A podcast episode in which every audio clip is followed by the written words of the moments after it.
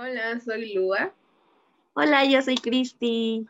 Y estamos locas por Cristo. En este capítulo vamos a hablar de muchas cosas y van a empezar a notar desde el principio.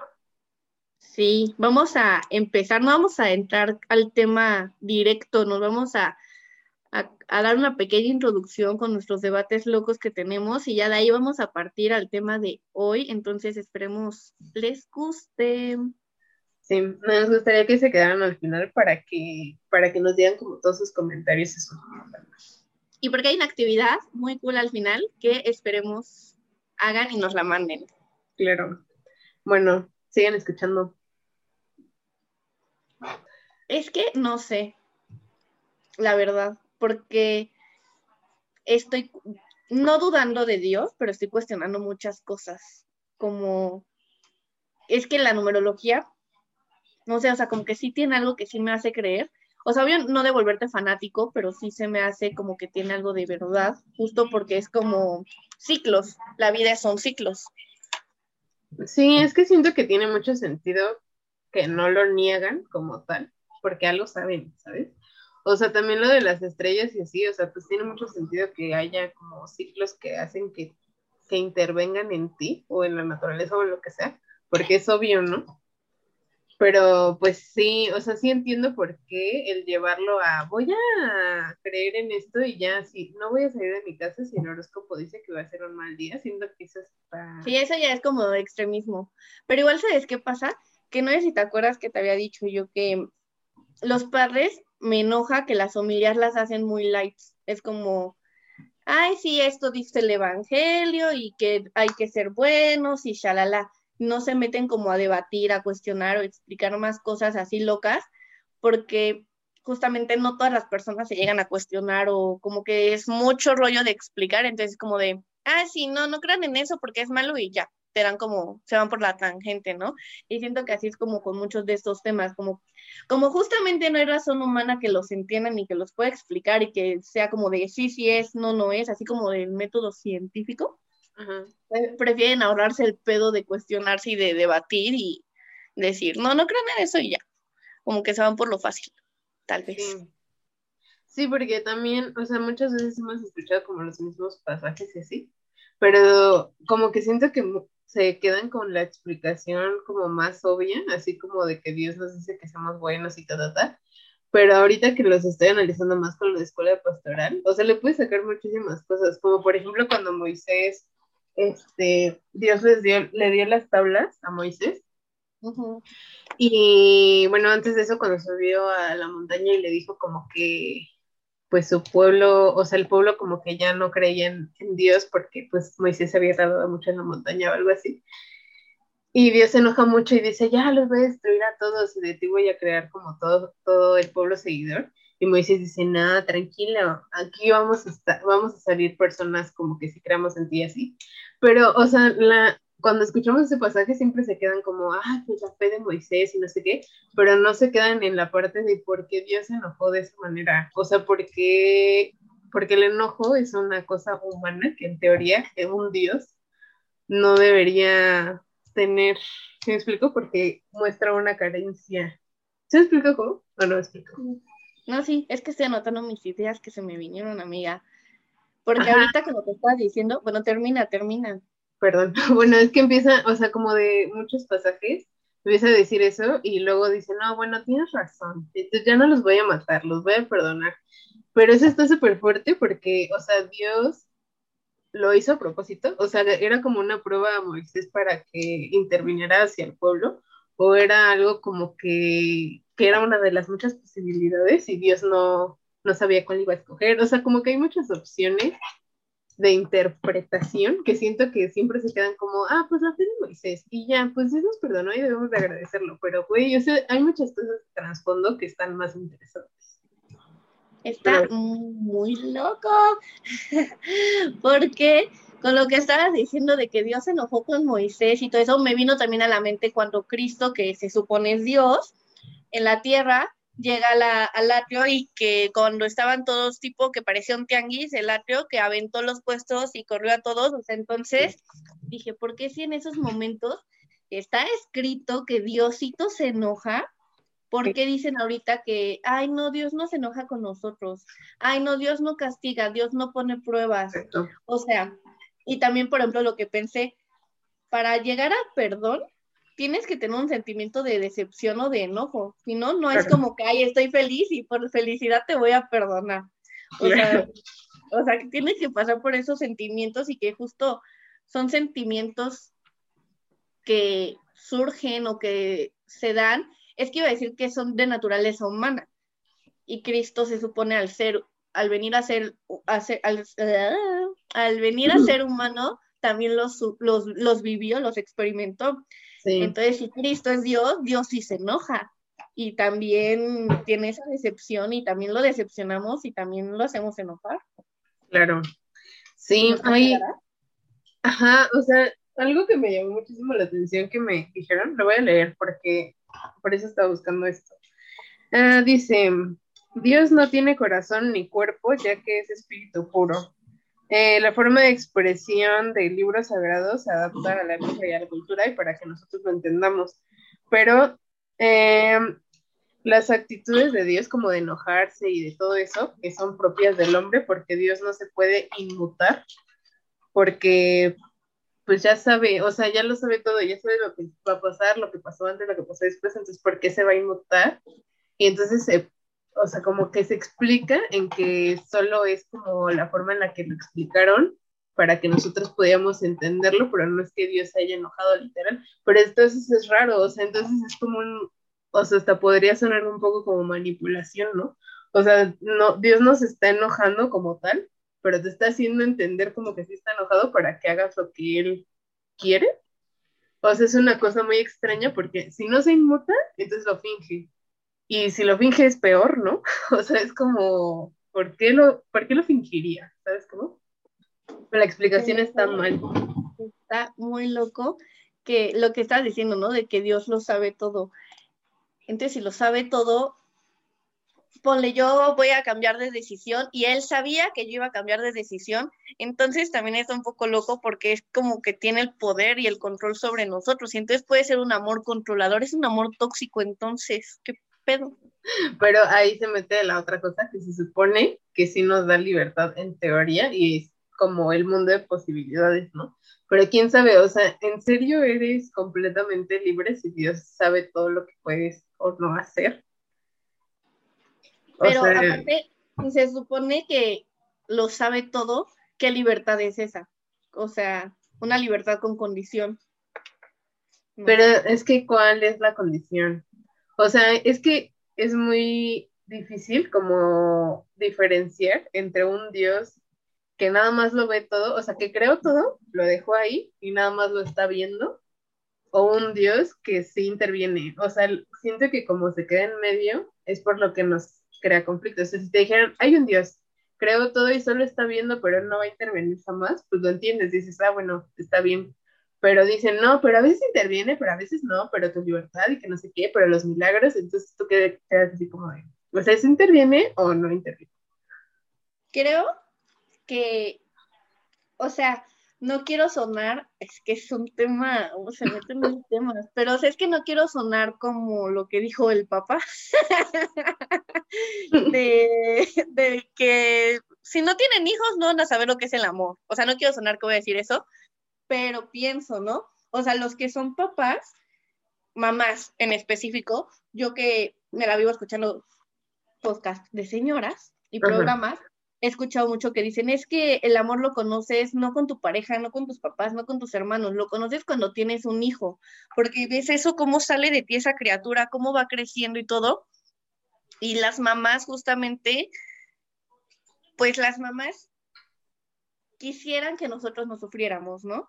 Y que no pasáramos por muchas cosas y estar ahí cuidándonos todo el tiempo, pero justamente nos aman y por eso nos dejan vivir nuestra vida bueno, o sea, un ideal también es ese, ¿no? Porque obviamente también caen las mamás tóxicas, intensas que no dejan, pero el ideal o lo, lo que debería como darse naturalmente es que una mamá te deje vivir pese a que esa vida te traiga sufrimiento y no interviene porque sabe que ella ya vivió momentos de sufrimiento y sabe que son necesarios para crecer, son necesarios para aprender, entonces por eso te deja pasar por esos momentos o por eso deja como que sufras, por así decirlo. Y, y se supone más o menos lo mismo es Dios, ¿no? O sea, Él sabe que lo malo pasa para algo o por algo y por eso como que no interviene, ¿no? Pero es que entran muchos temas locos de, o sea, está perfecto que no intervenga cuando yo digo que acepto que vaya a pasar cosas malas, ¿no?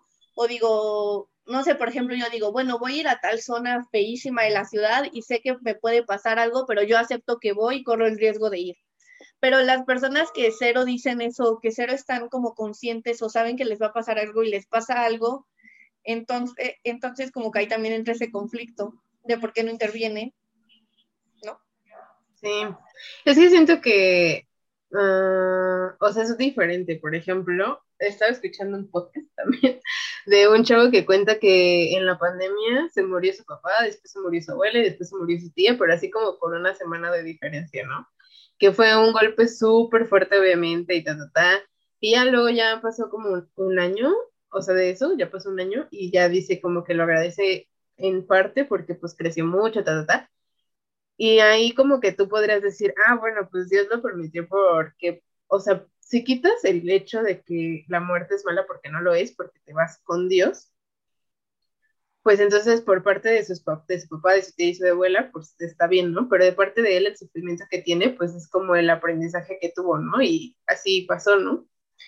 Pero, o sea, siento que es más fácil entender con cosas así, o casos que hemos vivido tú y yo, como, o sea, lo voy a mencionar, pero si lo quieres dejar, así como el bullying que viviste o como yo, pues, o sea, las dos, la separación de nuestros papás o la muerte de nuestros abuelos en esta pandemia, o sea, todo eso ya ahorita lo vemos y decimos, bueno, o sea, sí he crecido muchísimo y sí he visto tal y tal, pero ahora nos vamos al otro extremo de un niño que literal se murió a los dos años porque no tenían que comer ni él ni su familia.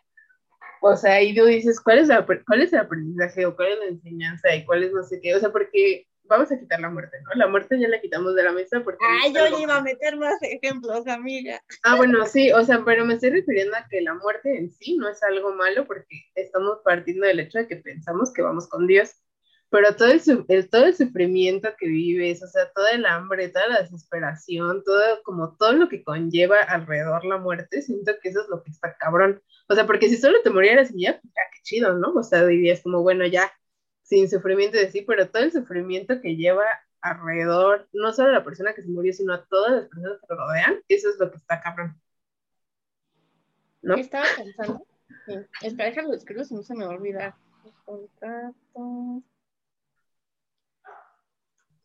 Es que anoté muchas cosas, amiga. A ver, esto ya lo dije. de, de, de la muerte, es que está cañando de la persona, porque justo pasó mucho en la pandemia, ¿no? De que se moría y se moría y se moría alguien y sabías, ¿no? O sea, que te acuerdas que al principio sabíamos de, ay, se murió tal, se murió tal, se murió tal.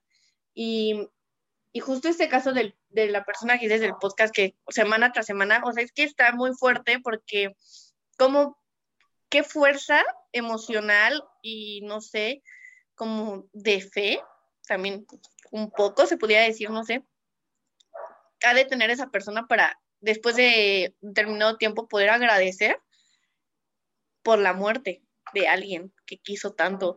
O sea, porque al final de cuentas es cierto, no sabemos qué es la muerte, ¿no? Yo de chiquita pensaba en la muerte y se me ponía todo, o sea, yo veía todo negro y lloraba porque decía, no, no, no, me daba como ansiedad, porque no sabía qué era.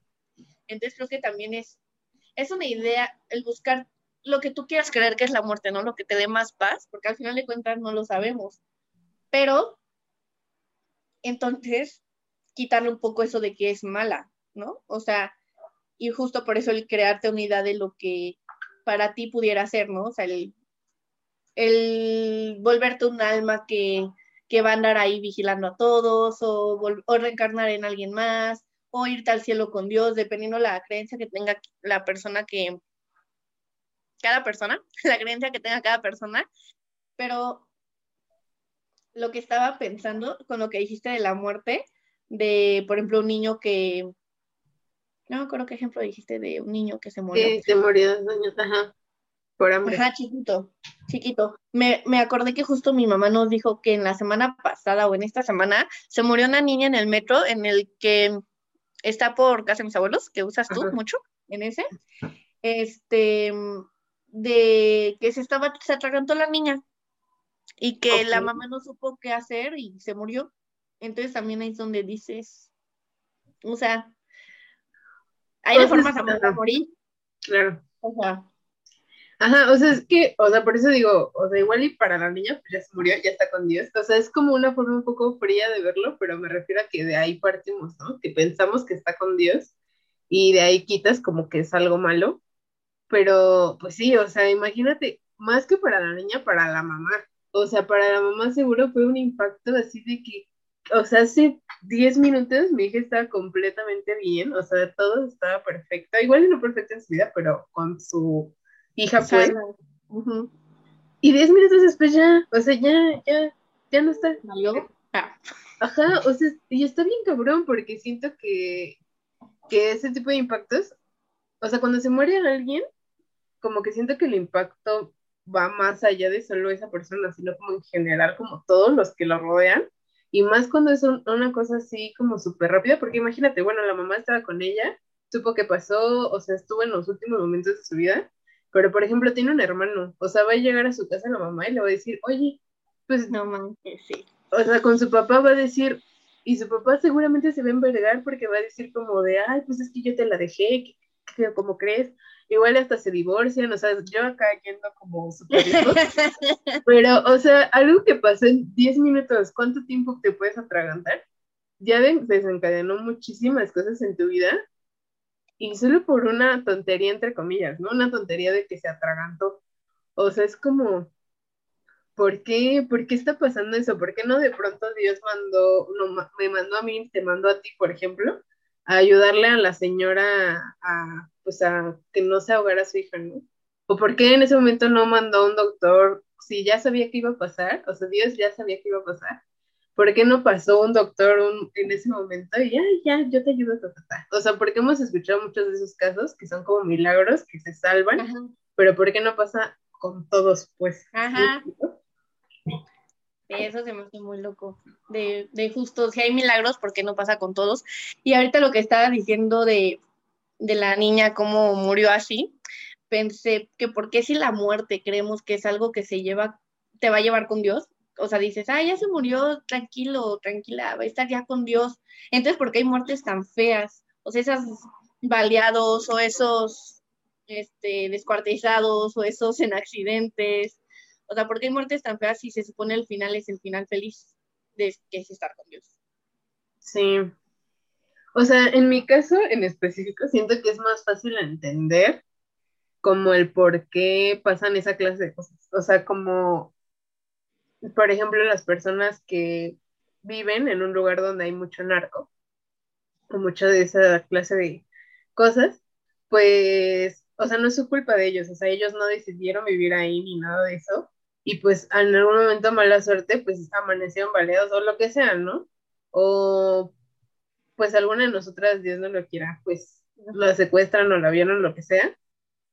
O sea, sí se ve el por qué, porque es como, pues es la decisión de la otra persona que tiene como todo un, algo detrás que lo llevó a tomar esa decisión y que a ti en ese momento te llevó ahí. Y pues ahí sí puedes decir, pues fue el libro de albedrío de la otra persona, pero lo que me causa pedo es que no, o sea, como cuando están secuestrando a una mujer y nadie hace nada, ¿por qué Dios no inspira como a una persona, pero así como que le empuja pues a salvarla? Eso es lo que me causa pedo, eso es como lo que yo digo, o sea, la persona mala pues ya decidió ser mala, ya tomó la mala decisión, pero ¿por qué no las otras personas podemos ayudarlo desde antes? O sea, tal vez desde su infancia, como de, ah, pues tal vez abusaron de él de chiquito y por eso creció así, pues ¿por qué no desde antes salvaron a ese niño para que no tuviera ese, ese resultado? ¿Se me explico? O sea, como que somos la combinación de muchas, muchos libres albedríos y por eso siento que es tan complicado. Sí, deja, no termino de anotar mi idea. sí, anota, anota.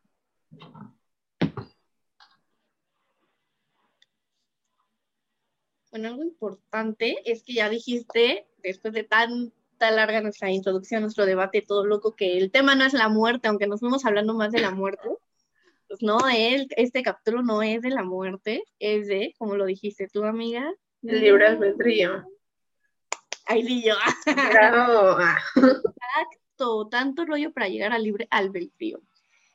¿En qué creer? ¿En qué no creer? ¿Qué es el libre albedrío, amiga? ¿Tú sabes qué es? Ah.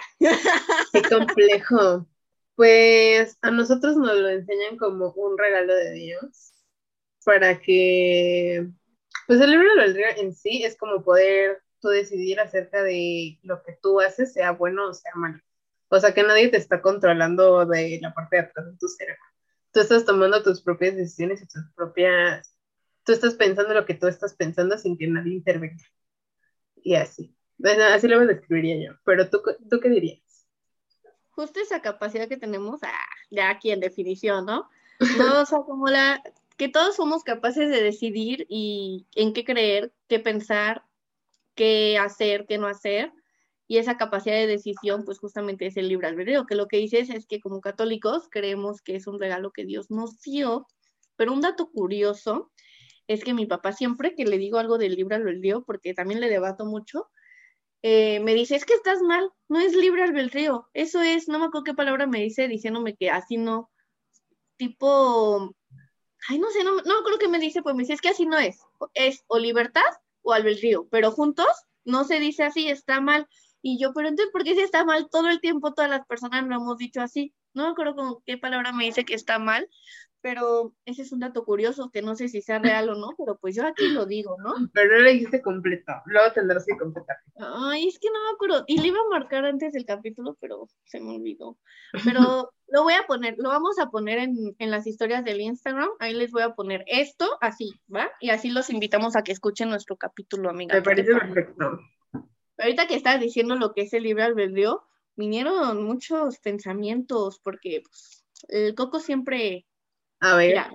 y pensé, ah, del libre albedrío, todo eso que decías que es la capaz, lo que te dice como el qué hacer, qué no hacer y todo eso. Entonces, ¿qué relación tendrá? Ya metiéndome yo como psicóloga, ¿no? Que sabemos, o bueno, sí, o sea, es que creo que como dato, es como cultura general, ¿no? Que la gente sabe que, eh, que había un güey llamado Freud, que era como de la psicología y que decía que hay, hay, hay un yo, hay un ello y un super yo, ¿no? Sí. Entonces, el super yo, justamente, pues para los que no sepan qué es, es como esa instancia, haz de cuenta que nuestra mente se divide como tres opciones y siempre va a haber una de esas opciones controlando las otras dos, ¿no? Y el super yo es como nuestro Pepe Grillo, lo que te está diciendo lo que está bien, lo que está mal, lo de lo que deberías hacer, lo que no, nuestro consejero personal que todos tenemos, ¿no? Entonces pensé, ¿qué relación hay con eso y nuestro libre albedrío. Por albedrío, ya me regañó mi mamá por decirlo mal. Pero, o sea, ¿qué relación hay? Y aparte, no sé, se me fue el pensamiento. Pero, o sea, ¿qué relación hay con eso del, de las instancias de la mente? Porque es más bien darle un nombre a algo que existe en nuestra mente, o sea, es algo real o es algo que nosotros queremos creer que tenemos, porque si fuera real, ¿por qué se ve afectado un libre albedrío con el del, con otro? ¿Qué es lo que estabas diciendo? Que es una combinación de miles de libres albedríos este, combinados. Entonces, ¿qué tiene de único el mío? O, o, o, por, ¿O por qué es un regalo si el mío, y al final de cuentas yo decido algo y esa decisión puede valer caca porque se va a ver afectada por la decisión de otra persona? Exacto. Es que el problema, bueno, no el problema, pero lo que tienes que considerar es que no solo es tu libre albedrío, ni el de tu familia, ni el de tus amigos, es en general como de un planeta entero de millones y billones de personas que, o sea, tú puedes pensar como que están muy lejos y no te afectan, pero, o sea, lo vivimos diario, o sea, hay un presidente sentado en X país que toma X decisión que nos afecta a nosotros directamente, aunque no lo veamos, ¿no? Como tal, pero, o sea, todos estamos unidos de cierta manera y pues Dios queremos creer que a todos nos ama por igual, ¿no? Entonces, por lo tanto, todos tenemos el mismo regalo, pero no nos está aislando en una burbuja en el que solo nosotros estamos viendo, sino como que todos vivimos pues lo mismo, entre comillas, de todos estamos tomando decisiones así. Y se me hace muy loco lo que tú dijiste porque hay excepciones, entre comillas, como cuando nos dijo un padre que conocemos que se llama Padre Tony, bueno, no sé cómo se apellida, no sé si tú sabes, pero bueno. Es el mejor. Es muy bueno. Bueno, él nos, eh, pues teníamos una duda acerca de las personas con enfermedades este, psicológicas, de pues, pues en general como de sus pecados y sí, y él dice como que ellos tienen afectado como esa parte de tomar decisiones y sí, se como que se ve influenciado por su enfermedad y entonces ahí te pones a pensar, pero entonces su enfermedad afecta su libre albedrío o más bien o sea, ¿por qué a ellos no los aíslan y hacen una burbuja si saben que son como personas afectadas mentalmente? ¿Por qué no las sacan? Como si fuera una cárcel y bye. Mm. Si tú tienes como la mente afectada, ¿por qué no dice, es que tu libre albedrío como que está medio raro, mejor te saco de aquí porque vas a afectar a los demás, ¿sabes cómo? O sea, ¿por qué no, por qué no todos iguales? Porque no somos todos iguales en ese sentido está loco porque de lo que estás diciendo, ¿no? De que un presidente puede llegar y poner una ley o algo y nos afecta a todos. Pensé en una película, ¿no? Que siempre he pensado que estaría muy loco que fuera real, que es la de La Purga o la de 12 horas ah, para O sea, es que también, ¿qué pedo? O sea, si yo digo, las personas de la película que dicen, yo no quiero salir a matar y se quedan, es que vi la primera, la, bueno, vi, la segunda y la primera solo vi una parte porque se me hizo muy fea, pero en la primera vi una parte en la que la mamá y la hija deciden quedarse en su casa encerradas porque no quieren salir y literal entraron a su casa y ahí las, las intentan matar, o sea, entonces que ni siquiera en tu casa estés seguro y entonces es como, pero esa es mi decisión, ese es mi libro albedrío, ahí se vio, o sea, yo quise quedarme en mi casa, yo no quise salir a la purga, ¿por qué entonces entran a violar mi libertad de decisión y matarme? Pero entonces es que... Ajá, pues es que ni siquiera tienes que irte a una película, eso pasa a diario. O sea, hay personas que se cuidan muchísimo de muchísimas, o sea, que dicen, no, yo jamás voy a tomar un taxi ni subirme al metro porque me da miedo, porque me asalten, me secuestren, me ta, ta, ta. Y así tengan muchísimas, muchísimos cuidados igual, les puede pasar lo que sea, ¿no? O sea, por ejemplo, si yo me compro la camioneta del año que tiene como la seguridad bien cabrona y los vidrios bien cabrones y no sé qué, eso no impide que de pronto un güey llegue con una pistola y me diga, bájate. O sea, eso no va a impedir absolutamente nada. Entonces, pues no tienes que irte como a algo porque, o sea, obviamente yo nunca voy a decidir que me secuestren ni que me violen ni que nada de eso. Lo decide otra persona por mí, que yo sea, ¿sabes cómo? O sea, está, está no solo como violentándome a mí, sino también a mi, a mi decisión, a mi libertad, a mi todo. Sí, quiero retomar, porque nosotras ya nos divagamos y nos pusimos a cuestionarnos, pero quiero resaltar que es importante que, o sea, estos cuestionamientos te llevan justo a mantener firme lo que crees o en lo que quieres creer, ¿no? O sea, nosotras para pasar para lograr tener estos cuestionamientos y cuestionar a Dios, cuestionar su regalo del libro albedrío y todo, y así de ponernos, bueno, no al tú por tú, porque si hay respeto y todo, pero pues casi, casi, ¿no? Ajá. Este, pues pasamos por todo, o sea, por conocerlo, ¿no? Por quererlo conocer, por querer tener la firme convicción de que creemos en él y pese a que lo cuestionemos y todo, o sea, ahorita, por ejemplo, lo de la muerte, ¿no? Que justamente hay cosas que son inexplicables y que nosotros podemos comentar ahorita, pero al final de cuentas no dejamos de creer en él, no porque no haya otra opción, sino porque nos ha convencido, ¿no? Y que es lo que explicamos en el primer capítulo justamente, el por qué queremos creer en él.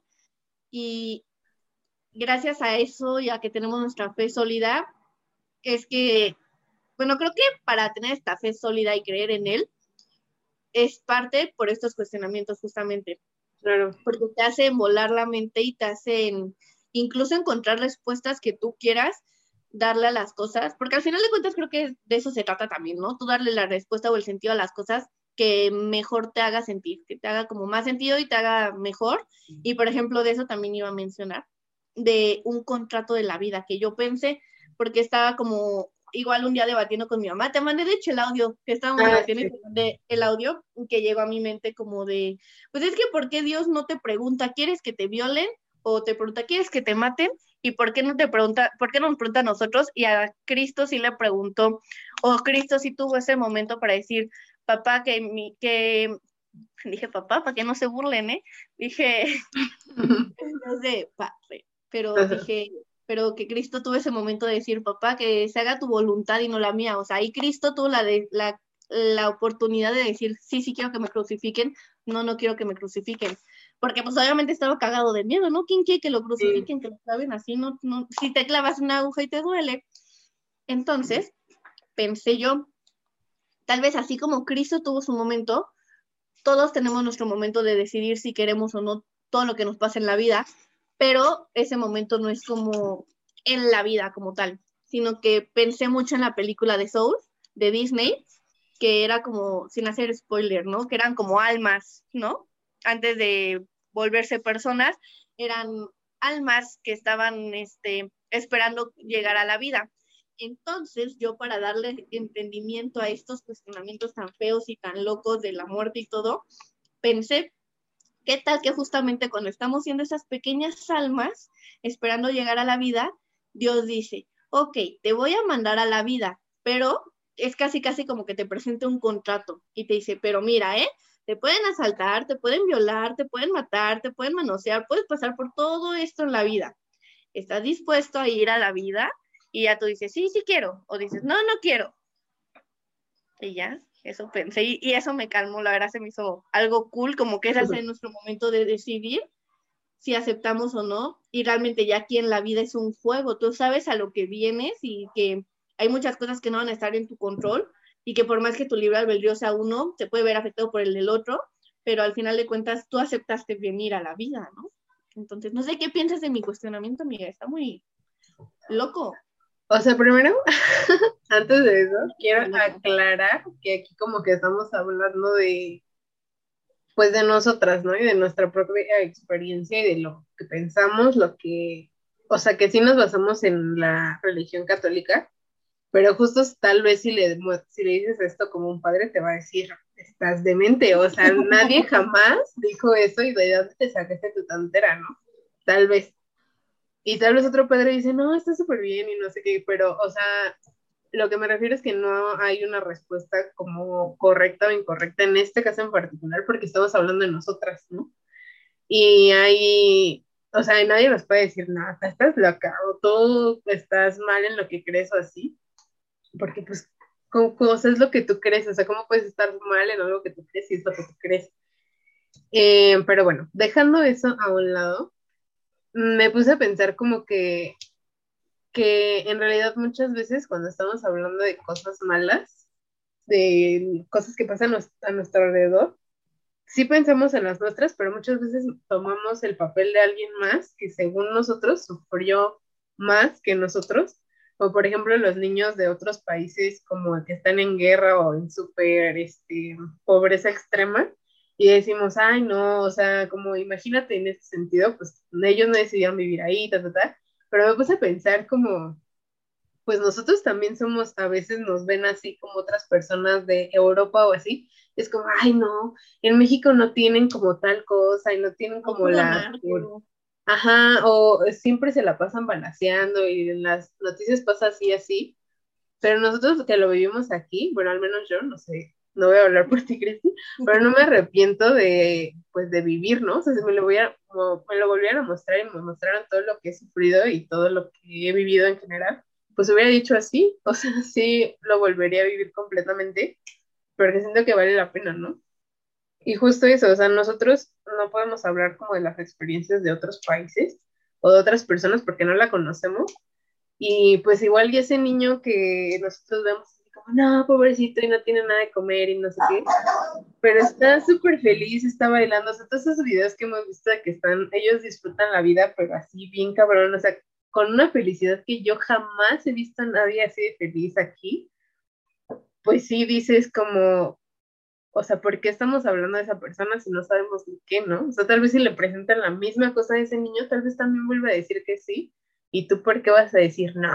O sea, eso está súper mal y que, pues no sé, como que te metes en cosas que no, que no deberías. ¿Sí me explico? O sea, como que no, los ejemplos muchas veces los tomamos desde, desde ponerte en, los zapatos de otra persona, pero no, nunca vas a poder, nunca vas a poder al sí. Sí, nunca al 100%. Y justo, es que se me perdió con todo lo que había notado.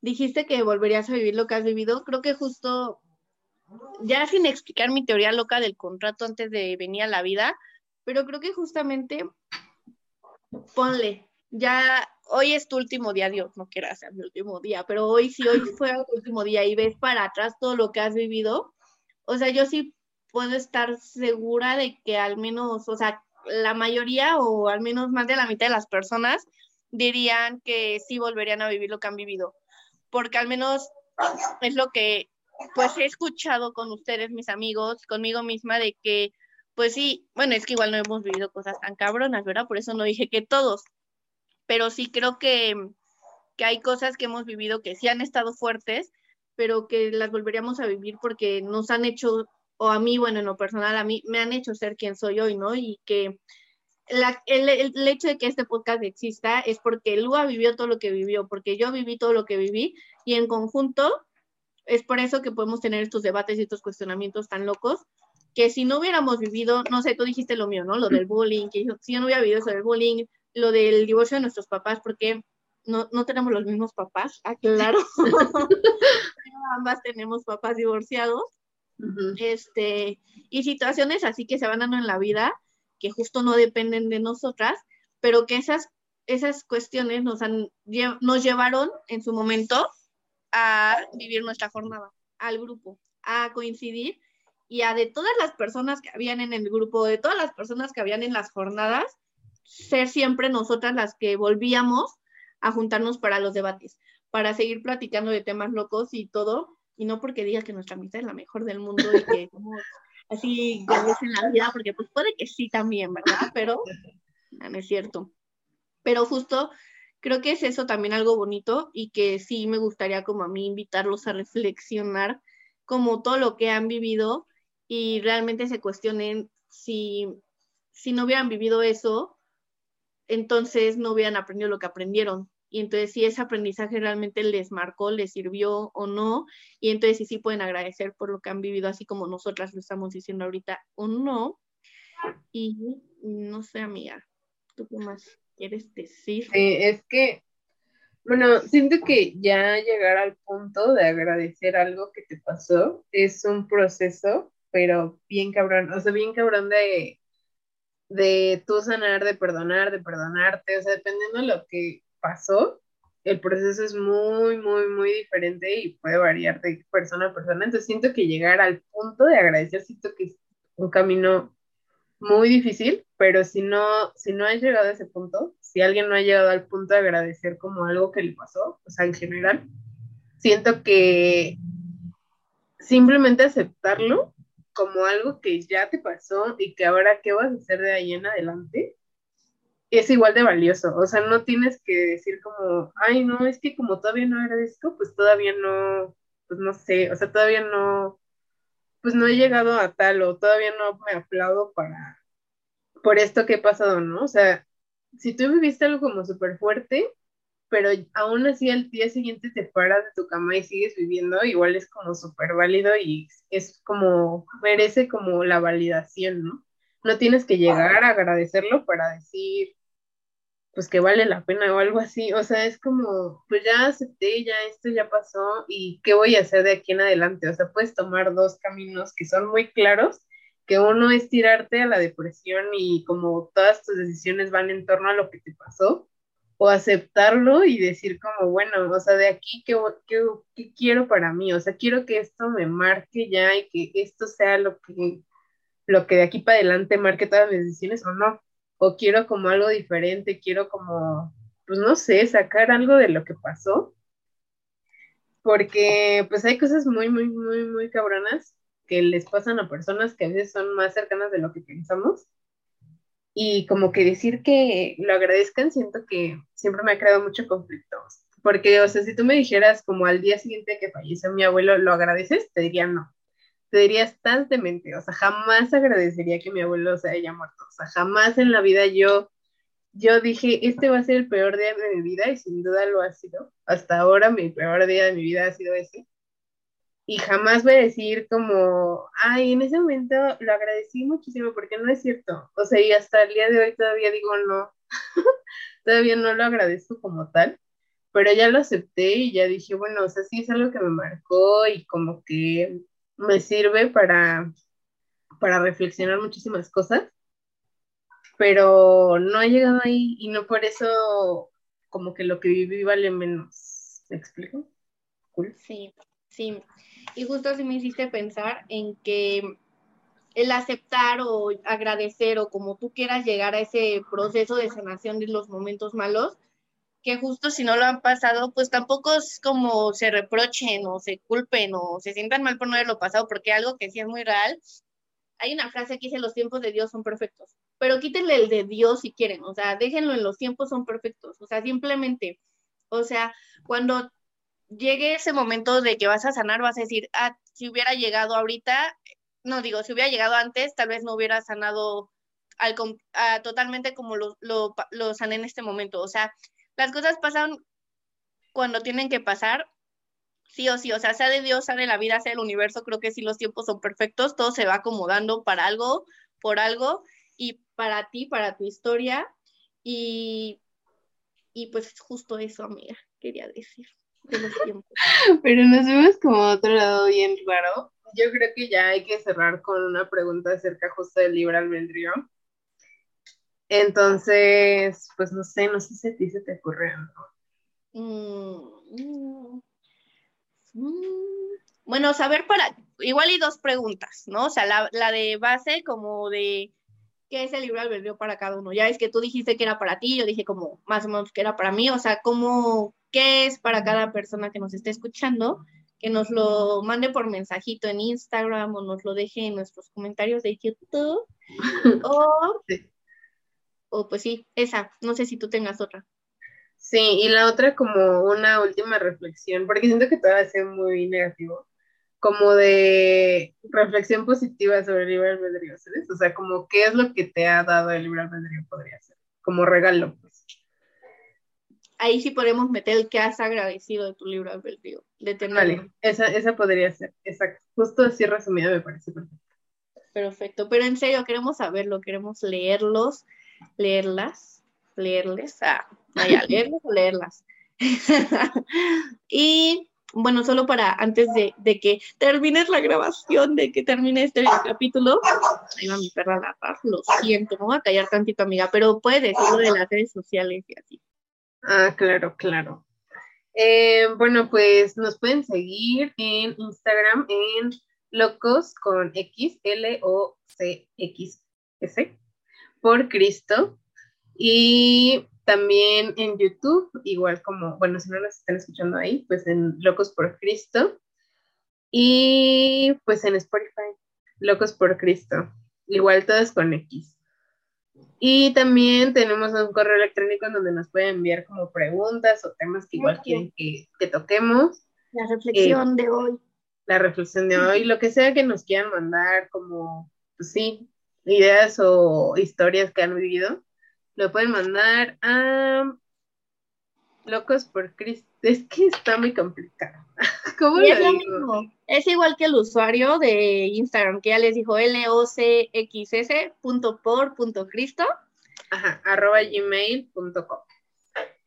Y bueno, no nos presentamos al inicio del capítulo, amiga, qué groseras, pero bueno, recuerden, ya aquí en locutora, Recuerden que, pues yo soy Cristi. Yo soy Lua. Y, estamos locos por Cristo. y muchas gracias por, por escucharnos hoy. Sí, gracias.